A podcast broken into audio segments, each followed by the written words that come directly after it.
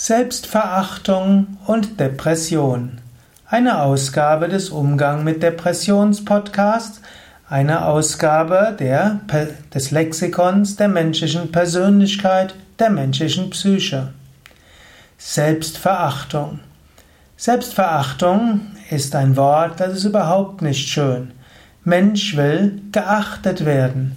Mensch will das Gefühl haben, dass er wertvoll ist. Selbstachtung ist etwas Wichtiges. Wenn du dich nicht selbst achtest, dann kann das zu einer Depressivität führen. Wenn du das Gefühl hast, ich tauge nichts, ich bin ein Versager, ich habe keine Talente, dann kann das in die Depression führen. Es kann dahin führen, es muss aber auch nicht.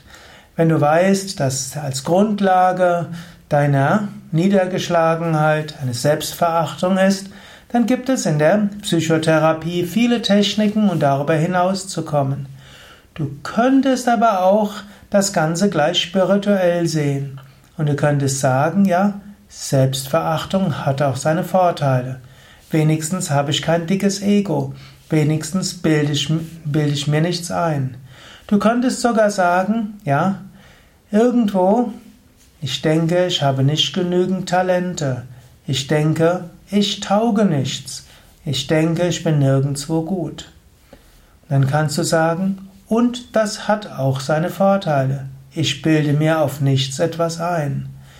Ich habe nur eine Zuflucht, nämlich Gott. Ich selbst glaube nicht, dass ich allein weiß, was zu tun ist. Ich glaube nicht, dass ich aus mir heraus Gutes bewirken kann. Daher, ich habe keine Selbstachtung, aber Gottes Verehrung. Wenn du also Selbstverachtung hast, das muss nichts Schlechtes sein.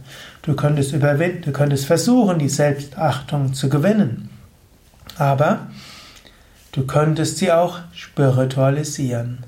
Und du könntest sagen, oh Gott, dein Wille geschehe. Sende mir dein Licht und deine Wahrheit, dass sie mich leiten. Ich bin unvollkommen.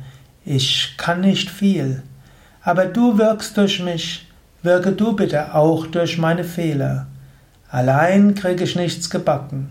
Aber wenn du willst, dass ich etwas tue, werde ich es tun, so gut wie ich kann. Ich bringe dir alles dar. Was auch immer ich tue, mit meiner Sprache, mit meinem Körper, mit meinem Intellekt, mit meinen Emotionen, alles bringe ich dir dar. Und da ich weiß, dass du allgegenwärtig bist, allmächtig, weiß ich auch, du wirkst auch durch mich. Ich mag wenig können, ich mag nicht gute Talente entwickelt haben, trotzdem wirke du durch mich. In diesem Sinne kann Selbstverachtung sogar etwas sehr Spirituelles sein. Mit Selbstverachtung kannst du lernen, spirituell zu wachsen. Missverstehe mich nicht. Natürlich, Selbstliebe, Eigenliebe kann gut sein. Selbstwertgefühl kann auch etwas Gutes sein. Aber wer einen großen Grad von Selbstverachtung hat, da ist es nicht leicht, Selbstliebe und Selbstwertschätzung zu bekommen. Du kannst auch über Selbstverachtung in spirituelle Verwirklichung kommen. Ja, das war's für heute.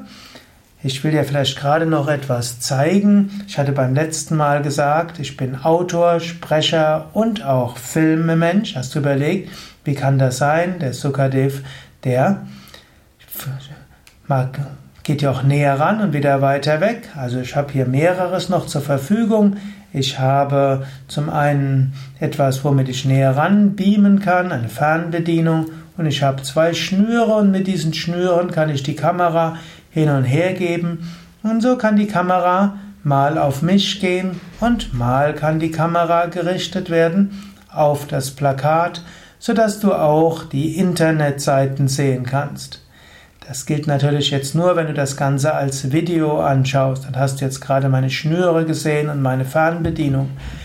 Wenn du das Ganze als Audio anhörst, dann weißt du jetzt, das Ganze ist eine Tonspur eines Videos und das Video kannst du sehen auf wiki.yoga-vidya.de. Da ist nämlich auch das YouTube-Video mit eingebaut.